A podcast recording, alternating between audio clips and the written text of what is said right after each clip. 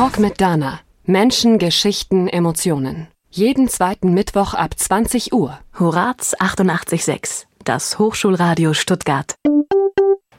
Hallo, schön, dass ihr alle da seid.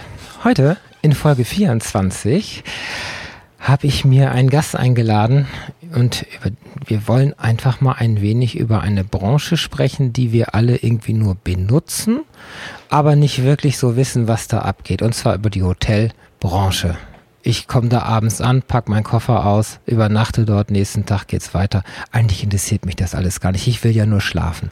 Aber das ist ein riesenweites Feld, nämlich es geht ja schon beim Buchen los. Deswegen habe ich heute die Tina Wörle hier. Und Tina Wörle ist gelernte Hotelfachfrau und seit 2015 Botschafterin für Hotels. Und über diese Geschichte wollen wir reden. Hallo Tina. Hallo Dana. Gut, so, also du hast, du hast das Ganze von der Pike auch vor ewiger Zeit mal gelernt. Das ist richtig, genau. 1985 ganz genau. Boah, das ist ja, wir sind ja hier an der Hochschule der Medien, einem Studentenradio. Das heißt, wir haben hier einen Altersdurchschnitt, der ist äh, sicherlich äh, nicht so wie, wie, wie meiner oder äh, dein Alter verraten wir jetzt nicht. Aber das ist natürlich schon eine Zeit, da gab es noch Fax, da gab es noch keine E-Mail und Webseiten waren noch nicht mehr erfunden an der Stelle. Da kommen wir ja gleich zu, zu der Wandlung der ganzen Branche. Du hast das also gelernt, indem du eine Ausbildung gemacht hast in einem Hotel. Genau, ganz klassisch äh, Hotelfachfrau-Ausbildung, die normalerweise drei Jahre dauert, wenn man ein Abitur gemacht hat mhm. und in der glücklichen Lage ist, dann kann man das auch in zweieinhalb Jahren absolvieren. Das ist ähm, eine ganz harte Ausbildung, denn ähm, ja, da gehört auch Putzen dazu, da gehört auch nicht, ähm, nicht nur Teller waschen oder Küchendienst. Das gehört auch alles dazu. Also auch die Spülküche ist ein ah. Bereich, wo man dann Berge mhm. von äh, Geschirr spülen darf und das dann morgens um sechs von der Nacht vorher. Das ei, ei, ei. sind so Dinge, die machen ganz viel Spaß. Aber ähm, ja, wenn man das drei Jahre durchgestanden hat, dann hat man wirklich die Basis, dann weiß man, was in allen Bereichen läuft und ähm, dann kann man sich ja dann auch danach gut spezialisieren auf den Bereich, der einem Spaß macht. Du durchläufst also in dieser klassischen Ausbildung die ganzen Stationen, also vom Empfang bis zur Küche, bis auch die Zimmer mal ordentlich machen? Ja, genau, auch Zimmer putzen. Also da hatte ich eine ganz, ganz tolle italienische, ähm, halbitalienische Hausdame, die mit mir über die Etagen getanzt ist. Und mm. ähm, ja, da habe ich viel Spaß gehabt. Aber 17 Zimmer zu putzen von 8 bis 15 Uhr, das ist die Aufgabe. Das klingt aber jetzt nach einem sehr kleinen Hotel. Na, 17 Zimmer ist eine Etage. Ah, okay, so Und wie viele Etagen hatte es? Das hatte durchaus acht Etagen. Also es ja. war so ein 200-Betten-Bunker, so, so ein... Ja, so 120 ja, hatte es wow. seinerzeit und ähm, im Fünf-Sterne-Bereich ein Zimmer dann zu putzen, da braucht man doch ein bisschen Zeit, aber man hat maximal 20 Minuten und da muss das Zimmer tippitoppi sein. Also... Boah. Insofern in der Ausbildung lernt man dann auch 17 Zimmer in der Zeit zu putzen, dass die tiptop ausschauen. Was sind die häufig vergessensten Sachen auf dem Zimmer? Oh, da gibt es so ziemlich alles. Es ist wirklich. Ich habe meinen USB-Lader irgendwo vergessen. Das, der war dann auf einmal in der Steckdose da gehangen. Aber ich kann mir vorstellen, dass da was unter das Bett rutscht oder im Bad irgendwo in der Dusche wahrscheinlich. So Seinerzeit, als ich gelernt ja. habe, gab es noch gar keine USBs und so dergleichen. also wir haben dann auch nette Dinge gefunden, so zwischen den Bettritzen, die Ei, ei, jetzt mal nicht weiter erläutern möchte. ja. okay, also äh, man hat so, so, ein bisschen Spaß an der Arbeit schon, schon auch, ne? So kann man sagen. Ja, es ist, ähm, jeder Tag ist anders und das ist das Schöne. Ich habe immer gesagt, irgendwie Bürojob ist nicht meins, weil da ist so irgendwie, mhm. habe ich das Gefühl, jeden Tag derselbe und ja, da ist jeder Tag anders und da ist unglaublich viel Bewegung drin und durch die Menschen wird auch jeder Tag anders. Du bist also nach der Ausbildung da kleben geblieben.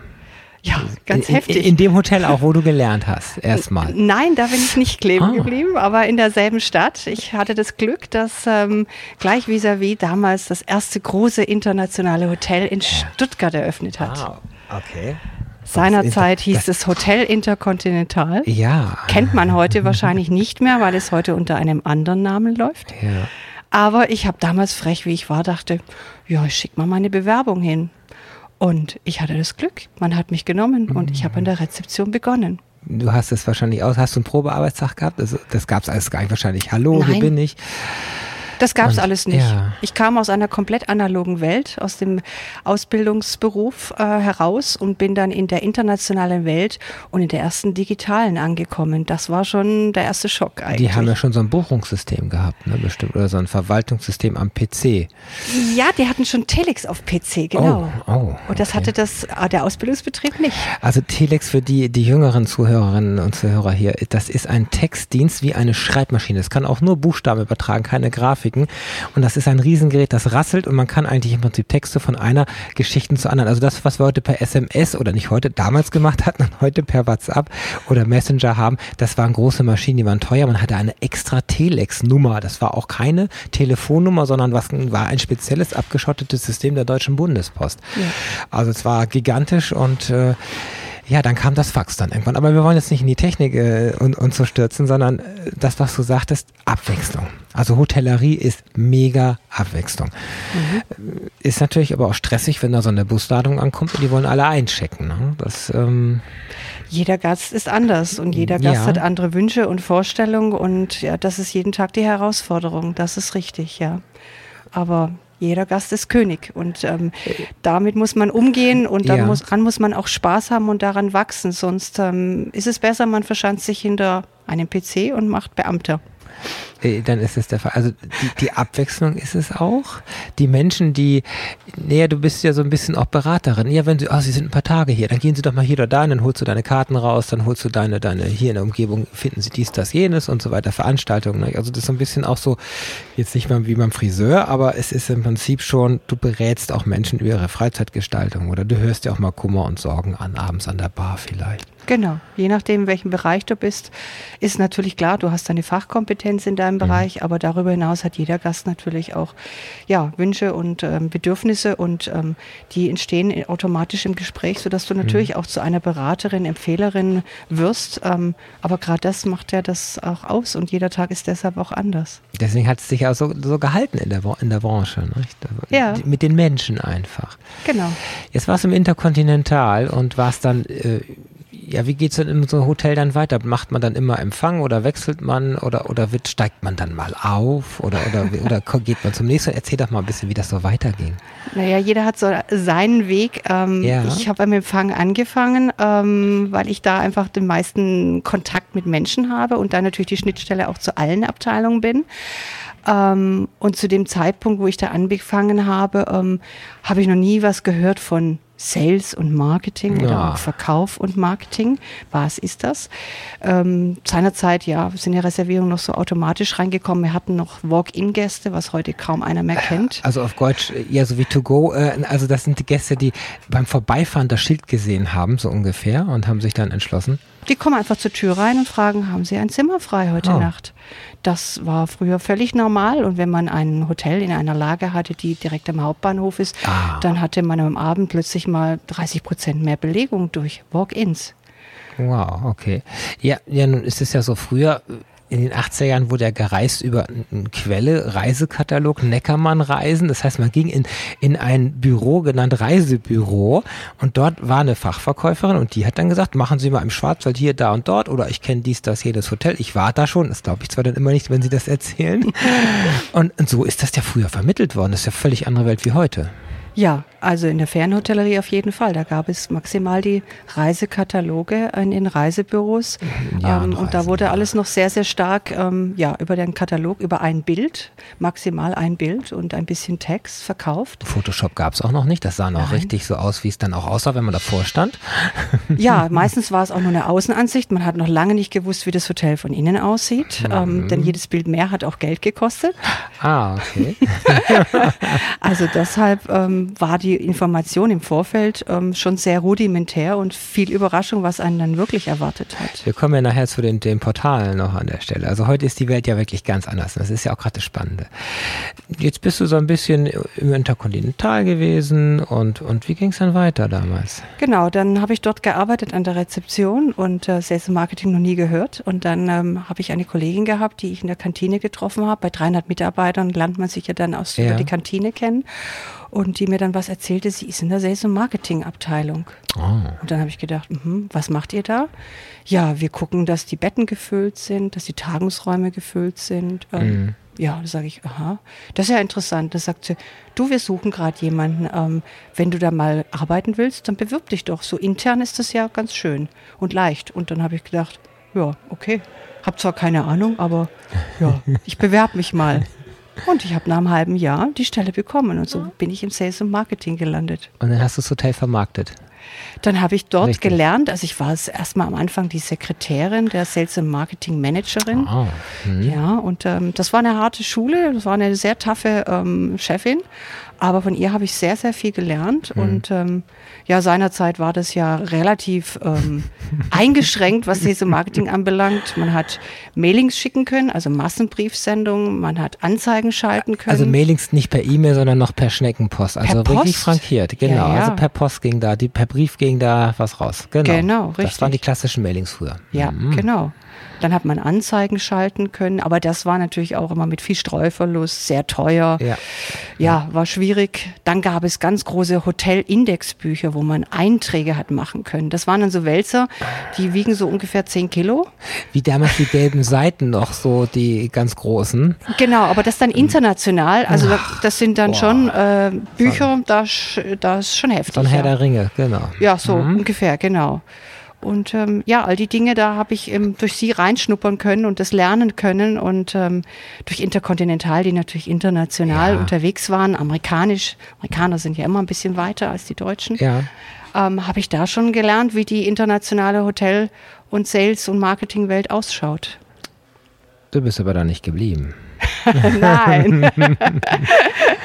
ja, ich habe dann noch die Gruppenabteilung gemacht, ja. ähm, bin dann aufgestiegen, dann habe ich die Gruppenreservierung geleitet. Das heißt, alles von, vom Verkauf bis zur Annahme und Abwicklung. Ähm, jede Gruppe war ab 15 Personen definiert, ging ja. dann nicht über die Einzelreservierung, mhm. sondern über meinen Arbeitsplatz. Und da hat man damals noch ähm, mit Schreibmaschine ähm, Verträge geschrieben, ei, ei, mit ei, Durchschlag, ähm, die man dann irgendwann faxen konnte. Wir hatten dann irgendwann auch ein Fax, genau. Mhm. Ja, das äh, war dann noch meine zweite Stelle. Aber dann, dann wollte ich in die große internationale Welt wirklich hinaus. Ja, hier steht Costa Rica. Genau, das kam dann auch. Erzähl. Das ist ja wirklich weit weg von Stuttgart. Ja, ich habe noch ein paar Stellen in Stuttgart gehabt, aber ich ähm, dazwischen musste ich noch, äh, wollte ich ja nach wirklich Englisch erstmal, weil Englisch ist ja nun wichtig gewesen. Interkontinental hat mich damals nicht vermittelt, obwohl das ja nun die mhm. internationale Welt gewesen wäre. hätte wäre. einen anderen Standort gehen können, ne? Ja, natürlich. Die ja. hätten mich vermitteln können. Das ist eigentlich gar Ach. kein Problem. Aber wie war das damals? Nein, man hat gesagt, Frau Wolle, wenn Sie kein Englisch können, wenn wir Sie nicht vermitteln. Das ist aber auch, das stimmt ja auch. Ja. ja gut, aber du kannst ja im Hotel auch in Bereichen arbeiten, wo du nicht jeden Tag den äh, Gästekontakt hast. Und ich habe gesagt, ich bin für mhm. jeden Job bereit, nur dass ich jeden Tag im Prinzip Kontakt habe und äh, Englisch spreche und damit auch lerne. Ja, war undenkbar. Also du hast dann gelernt. Ich habe dann gesagt, ich gehe auf meinen eigenen Wegen, habe dann trotzdem das äh, hinbekommen und bin mhm. wieder zurückgekehrt und habe dann weiter in der Hotellerie gearbeitet. Ja, und mit 36 habe ich dann gedacht, okay, jetzt muss ich noch mal komplett was Neues machen. Und habe ja, mir einen mutig. Genau, ja, das war mutig, weil mit 36 hat man damals gesagt, um Gottes Willen, wenn du jetzt einen Job aufgibst, und ich hatte eine super Stelle hier in Stuttgart in einem tollen Hotel, ich hatte einen Traumchef, ich ähm, hätte eigentlich keinen Grund gehabt. Aber ich dachte irgendwie, das bis zur Rente? Nee, das kann nicht warst sein. Warst du ungebunden oder? Also, ich war ungebunden. Also insofern war das auch kein Thema, dann zu sagen, ach, bevor ich jetzt eine Familie am Backen habe, da gehe ich doch mal in die weite Welt nochmal. Genau. Ja, toll. Ja, und dann habe ich auf eigene Faust ähm, gesagt, okay, äh, ich mache ein komplettes ähm, Auszeitjahr, Sabbatical, wie man heißt das heute, heute, nennt. Genau. Hm. Genau, damals war das noch so ein bisschen, ja, sehr modern, wenn man Sabbatical gesagt hat. Und äh, natürlich, die Firma unterstützte mich nicht, sondern ich konnte meinen Job kündigen hm. und ähm, musste mir alles selbst organisieren. Okay. Aber das lernt man in der Hotellerie, dass man alles selbstständig, eigenständig. Hin? Ja, dann bin ich in Costa Rica gelandet. In, in der, in der ähm, lateinamerikanischen Schweiz. Ja, genau. Ich habe dort erstmal die Sprache gelernt und dann habe ich in einem Hotel gearbeitet, direkt am Meer, an, am Pazifischen oh. Ozean, hm.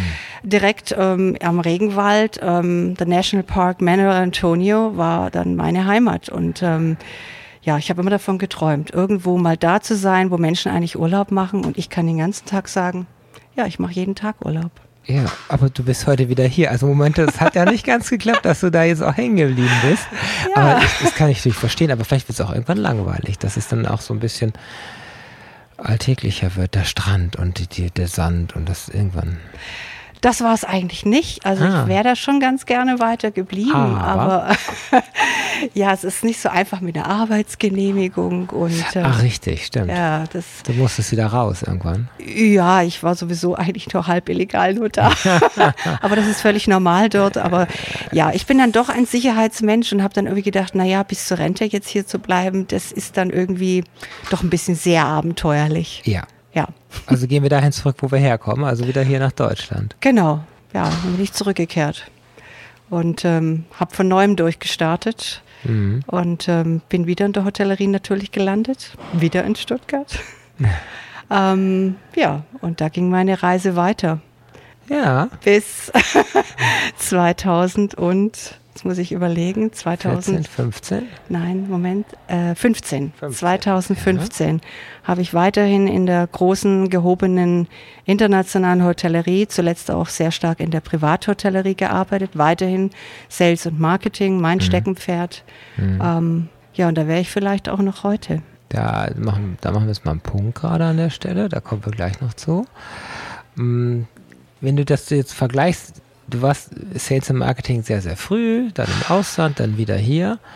Wenn ich mir das heute so angucke, wie ich oder wie auch deine Kunden gefunden werden, ist es ja richtig anstrengend, weil wir so viele verschiedene Portale so viel verschiedene von Booking.com, von Hotel.de, von, dann haben wir die, die Bewertungsgeschichten, die TripAdvisor, dann haben wir generell Google ja auch noch, auf Google Maps muss man sein, dann hat man ja die ganzen Social Media Kanäle. Also das ist ja eigentlich ein richtiges, für ein ganzes Team, eine Arbeit, da auf allen Kanälen auch perfekt präsent zu sein, oder?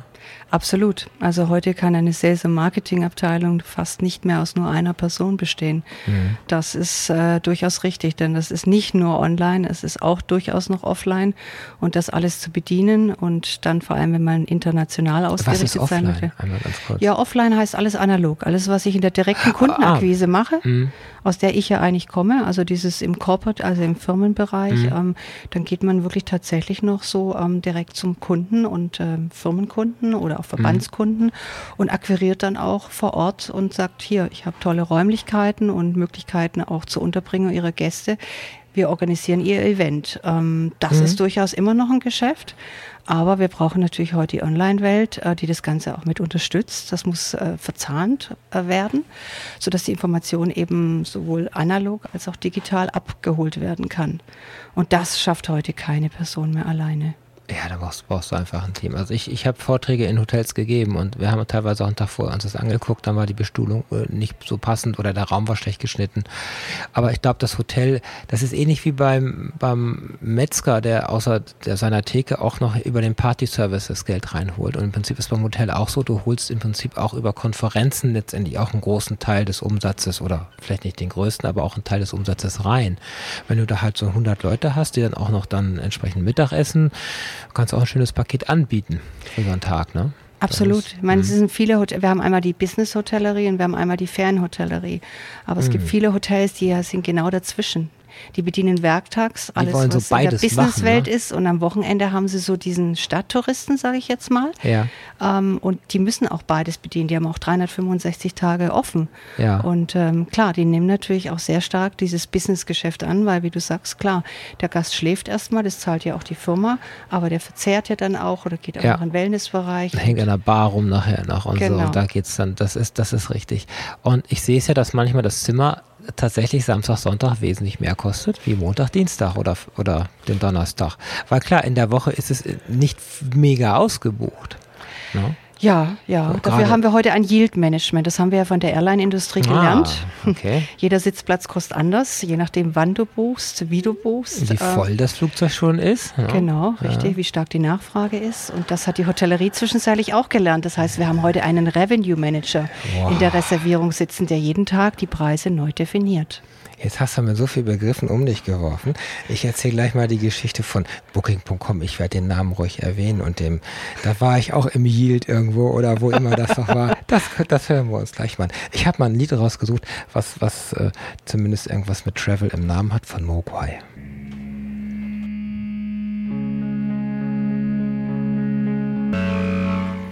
Zurück bei Talk mit Dana. Heute im Studio die Hotelfachfrau und Botschafterin Tina Wörle. Wir waren gerade bei den Portalen, denn heute muss ich kein Telex oder Fax schicken, sondern ich nehme mein Smartphone raus und gucke einfach und sehe sofort, ist das ein Grauenhotel oder Hotel des Grauens? Oh, das ist das Top-Ding. Und ich kann auch nach Preisen sortieren und kriege sofort für Stuttgart 79 Euro, zack, dann nehme ich das und buche und klicke. So läuft es doch heute mehr oder minder. Aber ich möchte mal kurz die Geschichte erzählen, wieso ich mittlerweile nicht mehr so ein Freund dieser Portale bin weil wir haben was ganz Tolles gebucht über Booking.com. Ich nenne jetzt den Namen. Und dann kommen wir da an und dann ist das ein Hotel, oh, schöner Fachwerk, Altbau und nebendran ist also auch ein toller Neubau. Und man sieht schon, also ein Teil ist wirklich super top renoviert. Also da sind die Badezimmer dann weiß gekachelt und ein Teil ist so, da hat es noch nicht mal eine Dusche, das ist eher eine Handbrause und ein Plastikvorhang. Und das Bad ist noch in, äh, ich weiß nicht, so Sahara Beige oder was auch immer, in so einem komischen Grün. Und wir hatten ein grausames Zimmer, was alles geknarrt hat, was auf der Straße lag, da war Kopfsteinpflaster und es war einfach alles nicht toll. Und dann haben wir uns nächsten Morgen beschwert, wo ich bin halt jemand, der sagt dann einfach, nö, gefällt mir nicht. Äh, so wie eben beim Italiener, die Soße war versalzen, habe ich ihm das auch gesagt. Hat auch kein Trinkgeld gekriegt. Und äh, da sagt er doch tatsächlich, ja, sie haben über Booking.com gebucht und deswegen kriegen sie die unrenovierten alten Zimmer. Und da ist mir doch die Klappe runtergefallen. Ist das normal? Hätte ich ihn über die Theke ziehen müssen. also, Normal ist es nicht, es ist taktisch unklug beantwortet, würde ich das äh, er so war eine beantworten. ehrliche Socke. Ja, eine ziemlich ehrliche Socke, ähm, wahrscheinlich angestellt und in dem Sinne hat er dann gedacht, oh ja, ist mir ja eigentlich egal, ich mache Ja. hier nur meinen Job und ich beantworte das jetzt mal ganz ehrlich, aber das ist ähm, leider kein Einzelfall, nicht Okay. jeder beantwortet es so ehrlich. Ja. Ähm, ja, es ist ähm, zwischenzeitlich, muss ich vielleicht ein bisschen ausholen. Es gibt viele Portale, man kann natürlich über viele ähm, Suchmaschinen ein Hotel finden und ähm, auch dann natürlich darüber lesen und Informationen bekommen. In der Vergangenheit war es so, dass im Prinzip der, der Hotelier seine Preishoheit abgegeben hat an die gesamten Online-Travel-Agents, wie wir die zusammenfassend nennt, wozu auch Booking.com Ah, okay. gehört. Ja.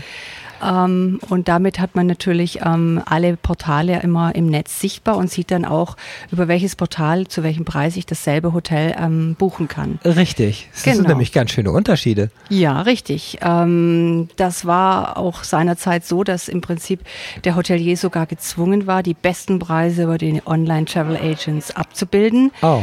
Das heißt, er hat eigentlich komplett seine Preishoheit abgegeben an Online-Travel-Agents und hat dafür auch noch ähm, ja nicht ganz geringe Kommissionen zahlen dürfen, die heute, sage ich mal, zwischen ähm, 15 Prozent bis 25 Prozent liegen auf jede Buchung. Das muss er ja auch erstmal verdienen. Ja, Ähm, ja. ja. Und ähm, dann hat er also im Prinzip über seine eigene Webseite, wo ja zwischenzeitlich auch jeder eine Buchungsmaschine ähm, drauf liegen hat, also zumindest die, die verstanden haben, dass man verkaufen sollte, ähm, haben dort nicht unbedingt die gleichen Preise, ähm, sondern teilweise auch teurere Preise abgebildet, sodass natürlich jeder Gast erstmal gesagt hat, ja natürlich, wenn ich über Booking.com den günstigsten Preis bekomme, dann buche ich das da Ja, auch. du bist ein Walk-in-Gast, gehst da rein und vor der Rezeption hast dein Handy in der Hand, sagst, hier kostet 109 und sie wollen hier 139 haben. Moment mal, dann buche ich über mein Smartphone. Also, Genau, Ja. das ähm, war auch immer so, dass der Hotelier dann teilweise sogar gesagt hat, wenn er ganz anständig und lieb war gegenüber den Online-Travel-Agents, dass er gesagt hat, tut mir leid, ich kann Sie jetzt nicht zu diesem Preis hier direkt annehmen, sondern buchen Sie doch bitte über das Online-Travel-Agent. wo ich dann sagen muss, wie blöd eigentlich, er steht doch schon vor mir. Ja. Das kriegt der Online-Travel-Agent gar nicht mit und ich krieg die Rate direkt und muss keine Kommissionen zahlen. richtig. Aber gut, die Zeiten hatten wir natürlich und die gibt es leider heute immer noch, dass manche Mhm. Hoteliers es immer noch nicht ganz verstanden haben, denn wir haben mit dem Kartellamt es geschafft, dass die Preishoheit heute wieder beim Hotelier liegt. Das heißt, Mhm, das ähm, der. Hotelier hat die Möglichkeit, den besten Preis über seine Webseite ähm, sichtbar zu machen. Damit sollte er eigentlich so schlau sein und auch die ganzen Online-Travel-Agents als Marketing-Tool für Sichtbarkeit, für Auffindbarkeit zu nutzen. Und der Endkunde, wenn er ganz schlau ist, sagt sich, okay, ich gebe jetzt mal ein, ich suche ein Hotel in Heilbronn und dann kriegt er über Booking.com natürlich eine ganze Litanei von Häusern. Dann kann er auch ganz schön filtern filtern nach mhm. seinen mhm. Wunschkriterien, was er gerne haben möchte. Ob er ganz gerne Wellness dabei haben möchte, ob er einen Parkplatz braucht, ja. ob er einen 24 Stunden ähm, Roomservice haben möchte, etc. Frühstück pp. mit drin, genau. WLAN kostenlos. Es ist keine Selbstverständlichkeit. Ja, auch das genau. Man, man wundert sich wirklich manchmal, ja, ähm, in welcher Steinzeit manche Hotels tatsächlich noch unterwegs sind. Ja, genau. Das kann sie alles ganz schön filtern und dann kommen sie irgendwann zu der Auswahl, die dann ihren Wünschen entspricht. Und dann kann ich einfach nur sagen, dann buchen Sie doch bitte direkt im Hotel. Dann gehen Sie auf die Webseite, schauen sich an, was da für ein Preis ist. Und normalerweise, wenn der Hotelier es verstanden hat, hat er dort den besten Preis. Und wenn Sie dann noch ein paar Wünsche haben, nämlich ein gutes Zimmer, das nicht unbedingt zur Straße liegt. Oder am Fahrstuhl. Oder am Fahrstuhl, dann nehmen Sie den Telefonhörer in die Hand. Und dann sagen Sie doch all ja. das, was Sie brauchen, dem dem Hotelier ja. direkt und dann würde er alles für sie machen. Denn er ist über jeden Gast eigentlich Gott dankbar, der heute noch den Telefonhörer in die Hand nimmt und ähm, demjenigen auch die Wünsche oh. erfüllen kann. Aha, okay. Wenn er es verstanden hat, dann äh, wird er das tun. Ja, das heißt, ist, ist das auch so ein bisschen so, dass wir da so wie bei der Digitalisierung wirklich auch so, so einen Wandel haben und die meisten kriegen es hin, aber einige, die bleiben da auf der Strecke? Ja, es gibt da muss man wieder sagen, ich meine, die Kettenhotellerie kriegt das natürlich sehr professionell hin, weil es hat ja, ja, auch alles was mit Manpower zu tun. Das ist das Thema, was ich vorhin schon kurz angedeutet mhm. habe. Heute muss der Hotelier extrem viel dafür tun und eine Sales- und Marketingabteilung muss schon gut mit Personal bestückt sein, um dass man auf allen Portalen, Vertriebskanälen, Bewertungsportalen, alles was dazugehört, ja. natürlich gut sichtbar ist, ähm, um dass das Ganze natürlich auch bestmöglichst verkauft werden kann. Aber das muss ja alles durch Menschen tatsächlich noch bedient werden und befüllt werden. Und von daher ist, sag mal, der Gebeutelte immer noch leider der Privathotelier. Mm der einfach nicht die Manpower sich zum einen leisten kann, ja. zum anderen aber auch natürlich am Gast sein muss, denn er ist ja noch der individuelle Gastgeber und wenn er nicht am Gast steht, wie eine Budget-Tolerie, die das heute nicht mehr tun muss, die sagt, okay, sie können auch mit ihrer Application ihren Check-in machen und mit ihrer Application Ach, auch das Licht steuern Funk. und ähm, sie lassen sich den Roboter aufs Zimmer kommen, der ihnen dann die Minibar serviert. Das ist natürlich dort alles ähm, rationalisiert und damit kann man natürlich auch ähm, das Ganze relativ günstig an den Markt bringen. Das kann der Privathotelier sich in dem Fall nicht leisten, weil Service kostet Geld. Ja, und es bedarf Menschen. Und genau, da kommen wir an den Punkt, ähm, dass der Privathotelier eigentlich ja. dann der ist, ja, der leider dann teilweise darauf verzichtet, ähm, aus den gegebenen Gründen. Und er bräuchte eigentlich dringend ähm, genau das, was er nämlich alles Schönes macht. Und da gibt's ganz, ganz tolle Perlen. Die machen so schöne, tolle Sachen, einen tollen Service, haben tolle Produkte, ähm, ein gutes Essen etc. Mhm. Aber leider weiß es keiner draußen. Oder andersrum, ich komme nämlich, ich darf ja nicht zu viel von mir erzählen, aber weil du bist ja mein Gast, aber wir haben dieses Jahr ein Erlebnis gehabt. Ich habe von meinen ehemaligen Kollegen eine Reise geschenkt, einen Reisegutschein geschenkt bekommen. Habe die Firma ja verlassen und zum Abschied haben die mir also wirklich so eine so eine Viertagesreise war das so ein Gutschein. Und ich habe das dann gebucht, auch über, äh, ja, den darf ich ja nicht nennen, den, den, den, der auch das Baggerfahren anbietet in der Kiesgrube, der bietet auch eben diese Sachen an. Auf jeden Fall äh, stand da Landgrafenschloss. Da denke ich, wow, oh, ein Schloss und mit Landgraf und das ist bestimmt ganz toll. Und es waren auch noch, noch, war noch frei. Es war in Österreich, es war Nachskisaison und wir wollten Skifahren dort und haben gedacht, okay, dann nehmen wir das. Nächste Skilift ist ums Eck so gerade eben, das passt schon. Da sind wir also angekommen und kommen da rein und es ist eigentlich eine alte Jagdhütte, wenn man so will. Es hat mit Schloss auch nichts zu tun. Und wenn man reinkommt, hingen dann da so gefühlte 50 Geweihe im Flur, also alles tote Tiere. Ähm, da sind die Jäger untergekommen in den Jahren. Das ganze Gebäude hat einen Charme von 300 Jahren, so alt war das schon. Und äh, dann sage ich äh, so auch, ich hätte gern ein ruhiges Zimmer. Und dann sagt er, ja, Sie können sich eins aussuchen. Sie sind die einzigen Gäste. Es hatte 30 Zimmer und wir waren die einzigen Gäste dort. Es war komplett leer. Dann haben wir uns natürlich in dem beheizten Trakt, es war ja Winter, der hat ja auch gespart. Ja, und ähm, heute Abend, wie lange hat denn Ihre Bar auf? Ähm, ja, da Sie die einzigen Gäste sind, ist die Küche kalt. Sie bekommen einen Gutschein für ein Nachbarhotel und da können Sie dann essen ich wusste im ersten Moment auch nicht, was ich sagen sollte, weil ich habe natürlich ein Hotel gebucht, damit ich, wenn er von der Piste komme, ich abends mich an die Bar setze, äh, was trinke, was für à la carte bestelle. Hm. Also es war, äh, ich habe dann nachgeschlagen, die hat die Küche hat tatsächlich einen Stern gekriegt, kein Michelin, aber irgendeinen so österreichischen Stern für irgendwas. Am nächsten Tag hatten sie so viel Mitleid, dass sie also tatsächlich geschafft haben, weil noch ein zweiter Gast da war, der kam dann aus Versehen, so ein Walk-in-Ding.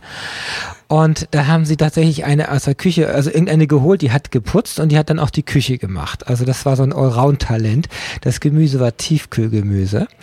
Und den Preis möchtest du nicht wissen, was wir bezahlt haben. Wir haben dann gesagt, für die nächsten Tage, die Küche können Sie mal kalt lassen, wir gehen da mal extern weg. Äh, die Dusche entpuppte sich als wirklich eine Wanne mit einer Handbrause, die aber keinen Haken oben hatte. Das heißt, man stand zum Duschen mit einer Hand mit dieser Brause in der Hand, in dieser Wanne. Und dafür, dass es über 100 Euro das Zimmer gekostet hat, war es einfach, es war nur alles andere voll in den Orten. Weil mhm. es war ja Saison, zwar Nebensaison, aber das ist so meine Erfahrung. Die Webseite war eine Katastrophe, das hätte schon der, der erste Warnhinweis sein müssen. Das Tolle war, dieser Graf, der kurz vor 90 vom Alter ist, der hat sich sehr rührend um uns gekümmert, weil er nämlich seit 50 Jahren das Ding da irgendwie hat und seit 50 Jahren läuft das so, wie es halt läuft und der das nicht versteht, dass wir diesen Wandel haben. Die Prospekte waren teilweise zwei Jahre alt, die er uns in die Hand gedrückt hat, die lagen da schon so lange rum.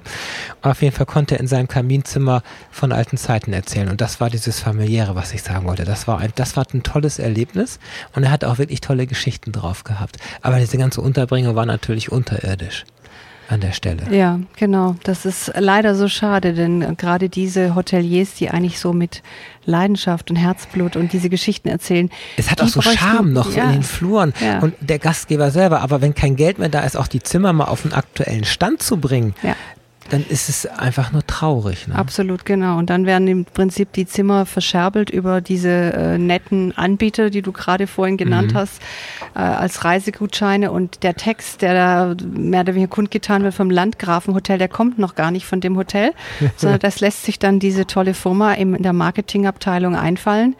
Und ähm, ich habe das selber oft genug erlebt, wenn ich zum Beispiel großes ähm, Tool, was man auch kennt, Secret Escapes.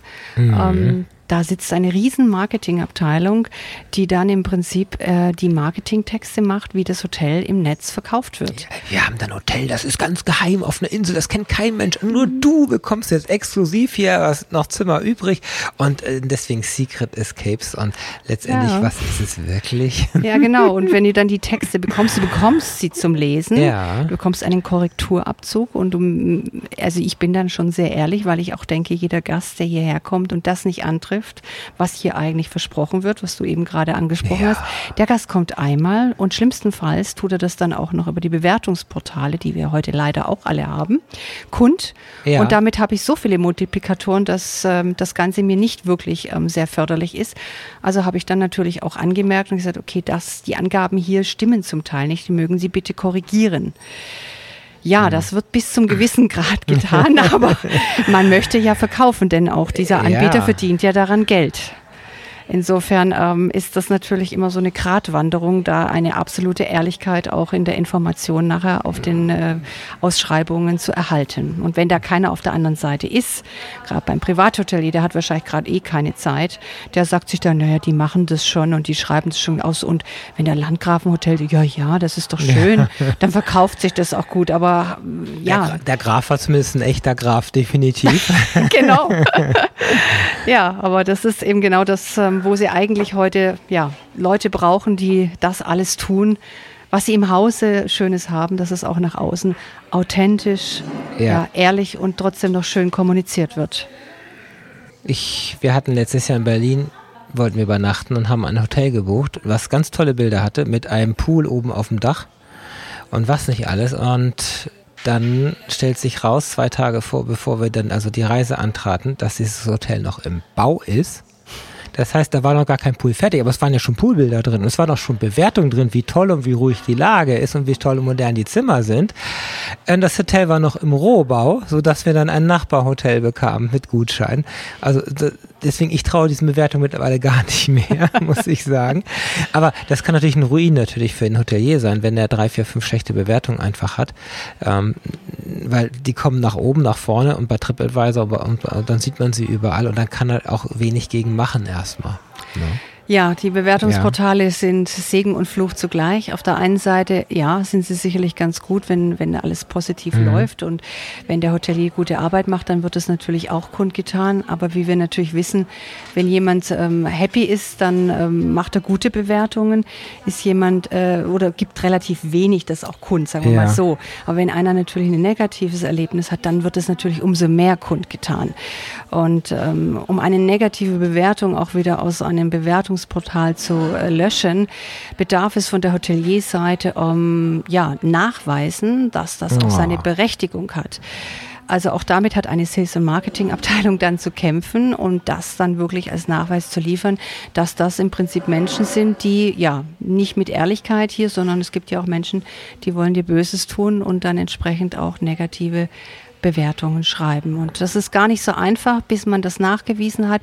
Und bis es dann tatsächlich gelöscht ist, ist es dann doch schon von sehr, sehr vielen Menschen gesehen mhm. und angeklickt. Und ähm, ja, die Bewertungs, ähm, ja, der Score, wie man so schön sagt, der Durchschnitt, der, der fällt dann. natürlich erstmal nach unten. Das sind alles so die Dinge, mit denen der Hotelier heute auch ähm, ja, zu leben hat und ja. auch mit umzugehen hat. Und auch da muss man aktiv mit umgehen. Es bedarf mhm. nicht, dass man sagt, ähm, ja, ich mhm. mache einfach nichts und. Äh, nee, ja. das, das, wer nicht wirbt, der, der stirbt in die Geschichte. Und ich, ich gucke auch mal nach Sternchen und äh, sage, unter vier Sternchen will ich gar nicht haben. Ich habe mhm. so, meine Zeit ist so kostbar. Wir sind ja beide selbstständig. Und wenn wir mal wirklich uns zehn Tage nehmen, äh, dann möchte ich nicht einfach da auch noch einen Kompromiss machen und mich meinem Urlaub auch noch ärgern. Da ist mir die 20, 30, 40 Euro Aufpreis nachher dann auch egal, weil die Urlaub, das Urlaubserlebnis zählt. Wir können ja gleich mal über die Sternchen sprechen, was die eigentlich für dich bedeuten. Gerne. Wir sind bei Talk mit Dana und heute mit Tina Wörle. Hotelfachfrau und Hotelbotschafterin. Das beleuchten wir gleich mal. Aber ich möchte jetzt mal den Kontext zu den Sternchen nämlich herstellen. Das Lied eben war von Two Star Hotel, so heißt die Gruppe, der Titel Different. Und naja, im Two Star Hotel, ich erinnere mich, wer einmal in Paris war, was, was wirklich Hotellerie bedeutet. Ähm, also wir haben die Socken nicht ausgezogen in dem Zimmer, weil der Teppich war gefühlt irgendwie ein Jahr nicht gesaugt. Das haben wir aber auch in Spanien. Wir waren dem Rucksack mal unterwegs vor ewigen Jahren und wir sind durch Hostels gegangen, wo ja, also gefühlt einfach, man hätte es eigentlich abreißen können. Das war mit Gemeinschaftsbad, vier Zimmer teilen sich dann eine Dusche auf dem Flur irgendwo. Das sind natürlich Dinge, da wird man geerdet. Ähm, deswegen sage ich, ich buche nichts unter vier Sterne. Jetzt müssen wir mal zu den Sternchen kommen. Es gibt eigentlich nur ein offizielles Sternchen, so wie bei Michelin für die Küche gibt es das bei den Hotels und das Sternchen wird woher vergeben? Das wird vergeben vom Deutschen Hotel- und Gaststättenverband, DEHOGA abgekürzt genannt, die eine Klassifizierung der Hotels machen. Mhm. Das muss man nicht machen lassen als Hotelier, man ah. kann es machen. Mhm. Genau, es gibt durchaus immer noch Hoteliers, haben sie erst letztes Jahr aufgedeckt, die hängen sich auch Sternchen vor die Türe und werben mit Nein. der DEHOGA-Klassifizierung und haben sie gar nicht offiziell. Also auch da muss man aufpassen, ähm, aber da ist die DEHOGA jetzt auch hinterher und ja. ähm, schaut da wirklich nach, dass äh, Leute damit nicht werben, die das nicht wirklich erworben haben. Aber was ähm, das Prekäre an der ganzen Geschichte mhm. ist, ähm, ist, dass die DEHOGA eine Klassifizierung vornimmt, die, die nur an Ausstattungsmerkmalen. Ah, nicht am Alter und am Verschleiß. Nein, genau. also das ist reine Hardware, wie man so schön oh, sagt. Ja. Also ein Fahrstuhl ist schon das zweite Sternchen wahrscheinlich? Ja, ein Fahrstuhl Telefon? kann einfach von vier Sterne auf vier Sterne Superior kann man kommen, wenn man ah. einen Aufzug zum Beispiel hat. Ach, da oben erst, okay. Ja, also das ist so ein Thema, da sind mhm. wir nicht mit einem Haus mal gescheitert, da hatten keinen Aufzug und es war ein denkmalgeschütztes Haus. Da ah. kann man nicht einfach mal geschwind einen Aufzug dranhängen. Ähm, insofern war dann dieses äh, kleine Superior Plus sozusagen, war dann schon nicht das, was wir bekommen haben. Also das sind dann so viereinhalb Sterne, wenn man, wenn ich genau. das so, okay, so. Ja. Äh, es gibt maximal fünf und Dubai hat das sechste Sternchen erfunden. Ne? Maximal so? ist oder? fünf Sterne Superior. Ja, okay, okay. Ja. Und das Bursch, nee, wie heißt das? Ähm? Oh ja, das, die werben mit sieben Sternen, sieben. aber das hat die Dehoga nicht. Also okay. das ist so, hm. ähm, ja, arabischer Standard. Ich stand ich davor, sagen. da kann man gar nicht rein, um Kaffee zu trinken. Also da ist nur Security und da will ja jeder rein und keine Chance an ja. der Stelle. Hm, das heißt, wenn ich ein Telefon auf dem Zimmer habe, kriege ich dann irgendwie von zwei auf drei und wenn ich einen Farbfernseher von drei auf vier oder wie ist denn so ungefähr, kann man sich vorstellen? Ja, das ist jetzt mal so ganz rudimentär Ganz, ganz. ausgedrückt, Ja. aber im Prinzip geht es schon rein nach Ausstattungsmerkmalen und ähm, da geht es dann auch nicht darum, wie du sagst, ähm, ob der Teppich, wenn der Teppich da ist, ist der Boah. Teppich da, ob der Teppich nun abgewetzt ist oder völlig verschlissen oder vielleicht auch eklig schon ist, ähm, das, ist- interessiert ist- überhaupt nicht. Wenigstens er ist da. Okay, gut. Also ich habe in Betten geschlafen, die waren 1,90 lang. Ich denke, eine Hotelgröße ist doch zwei Meter. Das, gibt's da auch so Vorschriften? Ähm, ja, die gibt's okay. Mhm. auch, die sind da auch nochmal mit drin, aber jetzt, äh, ja, das haben sich ja auch Dinge geändert und Menschen sind größer geworden. Ja. Aber die, Ho- der Hoga hat sich da auch noch nicht so ganz Ah. angepasst. Also Wir hören gewisses Feedback zum Dehoga. Jetzt äh, drehen wir mal an der Kreuzung nach links. Ja, dazu muss ich noch erwähnen, Ja. ist nämlich das Allerschlimmste an der Geschichte, dass das Ganze nicht Mystery stattfindet. Weil Mystery wäre ja dann tatsächlich, es kommt einer inkognito, Ja, so Testkäufer, Testübernachter. Testübernachte, genau. Und er Ja. würde das jetzt dann mal anhand seiner Liste auch wirklich abhaken. Mhm. Nein, das ist nicht so. Die li- liebe Dehoga, ich muss es leider so sagen, schickt dann ein Formular. Und anhand dieses Formular darf der Hotelier erstmal selbst seine Kreuzchen setzen, Nee. was er alles hat. Genau. So. Und dann kommt der zweite Punkt. Formular geht zurück. Dann bekommt er einen Termin, wann die Prüfung offiziell abgenommen wird. Dann kommt nämlich die Dehoga mit der Liste und geht das dann mit Oh, Ihnen da wird nochmal durch. renoviert vorher. Naja, ich sag jetzt mal, im Fünf-Sterne-Superior-Haus brauchen Sie 24 Nee. Stunden zum Beispiel einen Portier, einen Wagenmeister. Nun kann ich mir den vielleicht nicht unbedingt 365 Tage im Jahr Ah. leisten. Mhm. Aber gut, ich finde an dem Tag bestimmt jemand, der mal kurz das Hütchen aufsetzt Ah und ja, den Wagenmeister so, macht. Okay, jetzt. Äh, Tina würde, plaudert jetzt nicht mehr so aus der Branche, sondern ein wenig. Womit verdienst du nämlich dein Geld heute? Du bist nämlich 2015 raus aus der ganzen Branche als Angestellte und hast gesagt, so wie ich ja dies Jahr auch, ich gehe in die Selbstständigkeit, ich bin meine eigene Chefin und verdiene mein eigenes Geld. Was sehr klasse ist, oder? Hast du es bereut? Nein, Ja, ich keine. Minute. Es ist genial, es macht einfach nur Spaß. Ne? Was, was machst du? Also womit verdienst du jetzt so dein Geld und was macht dir so Spaß daran? Ja, also ähm, letztendlich mache ich eigentlich genau dasselbe, was ich 30 Jahre gemacht habe, nämlich Sales und Marketing, nur dass Ja. ich eben das jetzt auf sogenannter selbstständiger Basis, Freelancer-Basis anbiete. Mhm. Denn ähm, der Hotelier braucht ja nicht den Verkäufer im Hotel, sondern der Verkäufer muss ja da sein, wo sein Kundenmarkt sitzt. Und da ich hier in einem süddeutschen Raum sitze, wo ja ein sehr wirtschaftsstarker Markt ist und ich natürlich hier über 30 Jahre auch meine Netzwerke aufgebaut habe, ähm, ist natürlich diese Dienstleistung ähm, sehr begehrt. Und der Hotelier kann mich jetzt beauftragen und sagen, pass auf, ähm, ich brauche auf dem deutschen Markt meine Tagungsräume von dir gefüllt. Klar, der kann ein Hotel führen, vielleicht, aber der ist ja kein Werbespezialist und da kommst genau du ins Spiel. Genau, richtig. So. Bring mir bitte Gäste. Genau. Firmen, dass ich meine Konferenzräume vollkriege und so. Sag mir, was ich tun muss an Ausstattung noch, damit ich wieder State of the Art bin, weil da hat er vielleicht auch ein bisschen sich auf sein Hotel zu sehr konzentriert. Ja, letztendlich genau, der, Ja. Mhm. vorhin, was die Privathotellerie anbelangt, das ist genau der Punkt. Der Privathotelier muss am Gast sein, muss da seine Zeit Mhm. drauf verwenden und er hat keine Zeit, sich darum zu kümmern, dass sämtliche Portale mit den Informationen gefüttert werden, dass alles aktuell immer ist und natürlich hat er auch überhaupt keine Zeit, nach draußen zu gehen und Kundenakquise zu machen, um seine Betten und seine Tagungsräume und seine Wellnessbereiche, Restaurant gefüllt zu haben.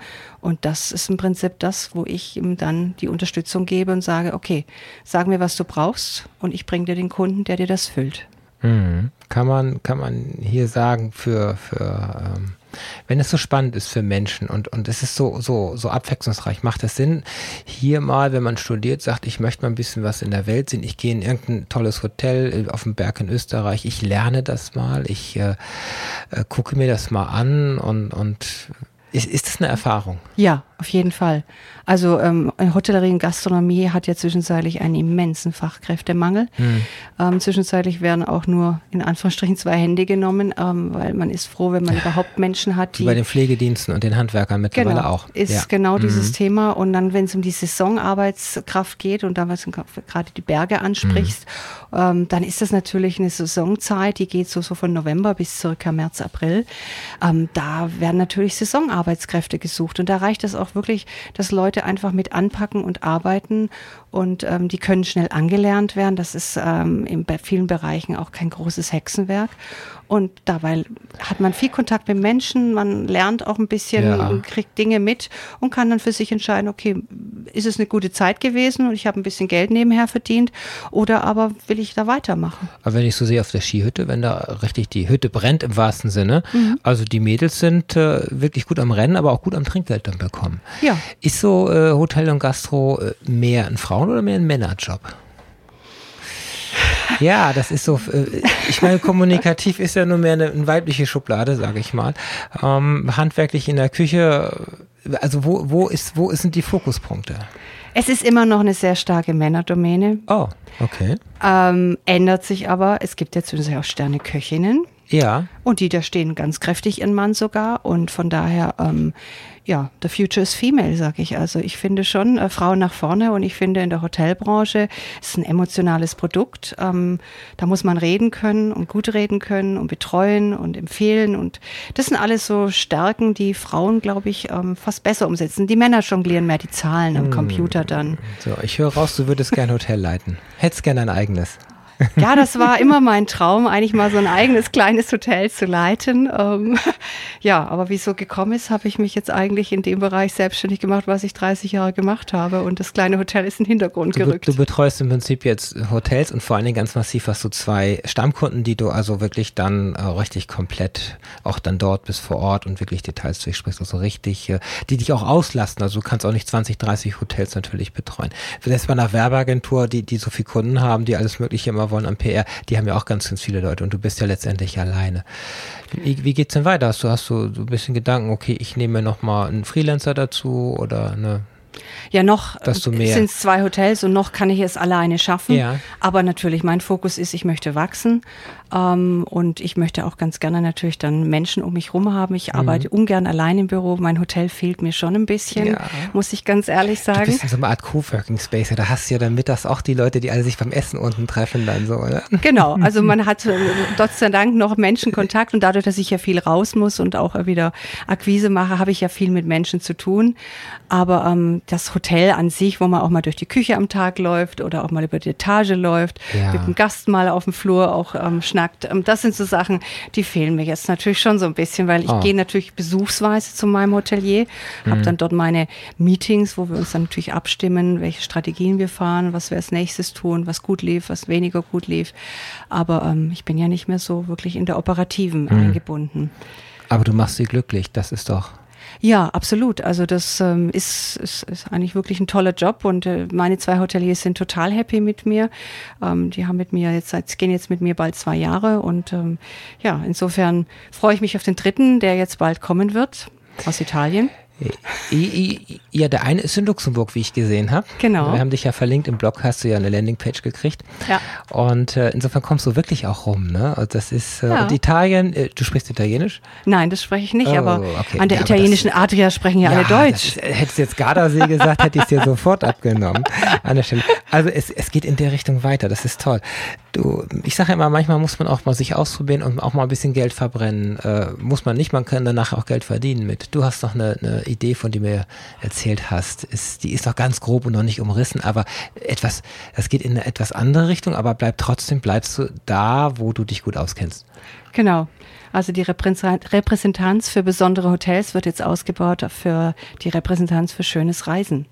Und die schönen Reisen wird zum jetzt, Hotel gehört. Genau, richtig. Und was noch? Denn das Ganze ist ja, ja, das hat was mit Autos zu tun. Ähm, Menschen, die ein Auto haben und ein Oldtimer oder auch ein, ein modernes, schickes Auto, ja. die wollen ja alle ihre Autos auch natürlich bewegen und da gehört der Genuss und das schöne Wohnen, ähm, gehört da alles dazu. Und insofern versuche ich jetzt oder mache ich jetzt eine Plattform, die komplett analog laufen wird, denn Menschen vertrauen ja doch noch am ehesten der mhm. Empfehlung mhm. und nicht der digitalen Bewertung. Und damit gibt es jetzt eine Plattform, die analog auf Messen sein wird, wo diese Menschen dann alle zusammenkommen, die Dinge anbieten, die für schönes Reisen stehen. Und wir bringen dort Menschen hin, oder Menschen sind schon da, besser gesagt, die ja ihre Automobile dann auch in schöne Destinationen und zu schönen Hotels und zu dem Genuss bringen. Also es können sich Hotels dann repräsentieren, alles so ein bisschen zusammen auf einem Fleck, dass sie auch gefunden werden auf einer Messe, dass es sich nicht so verläuft in den Gängen. Und klar, wenn ich einen Oldtimer habe und im Sommer offen durch die Landschaft fahre, ich möchte einfach eine tolle Nacht haben. Ich möchte wissen, wenn du es empfiehlst, wenn du es getestet hast oder wenn du es mit aufgenommen hast, dass das auch wirklich brauchbar ist und was taucht.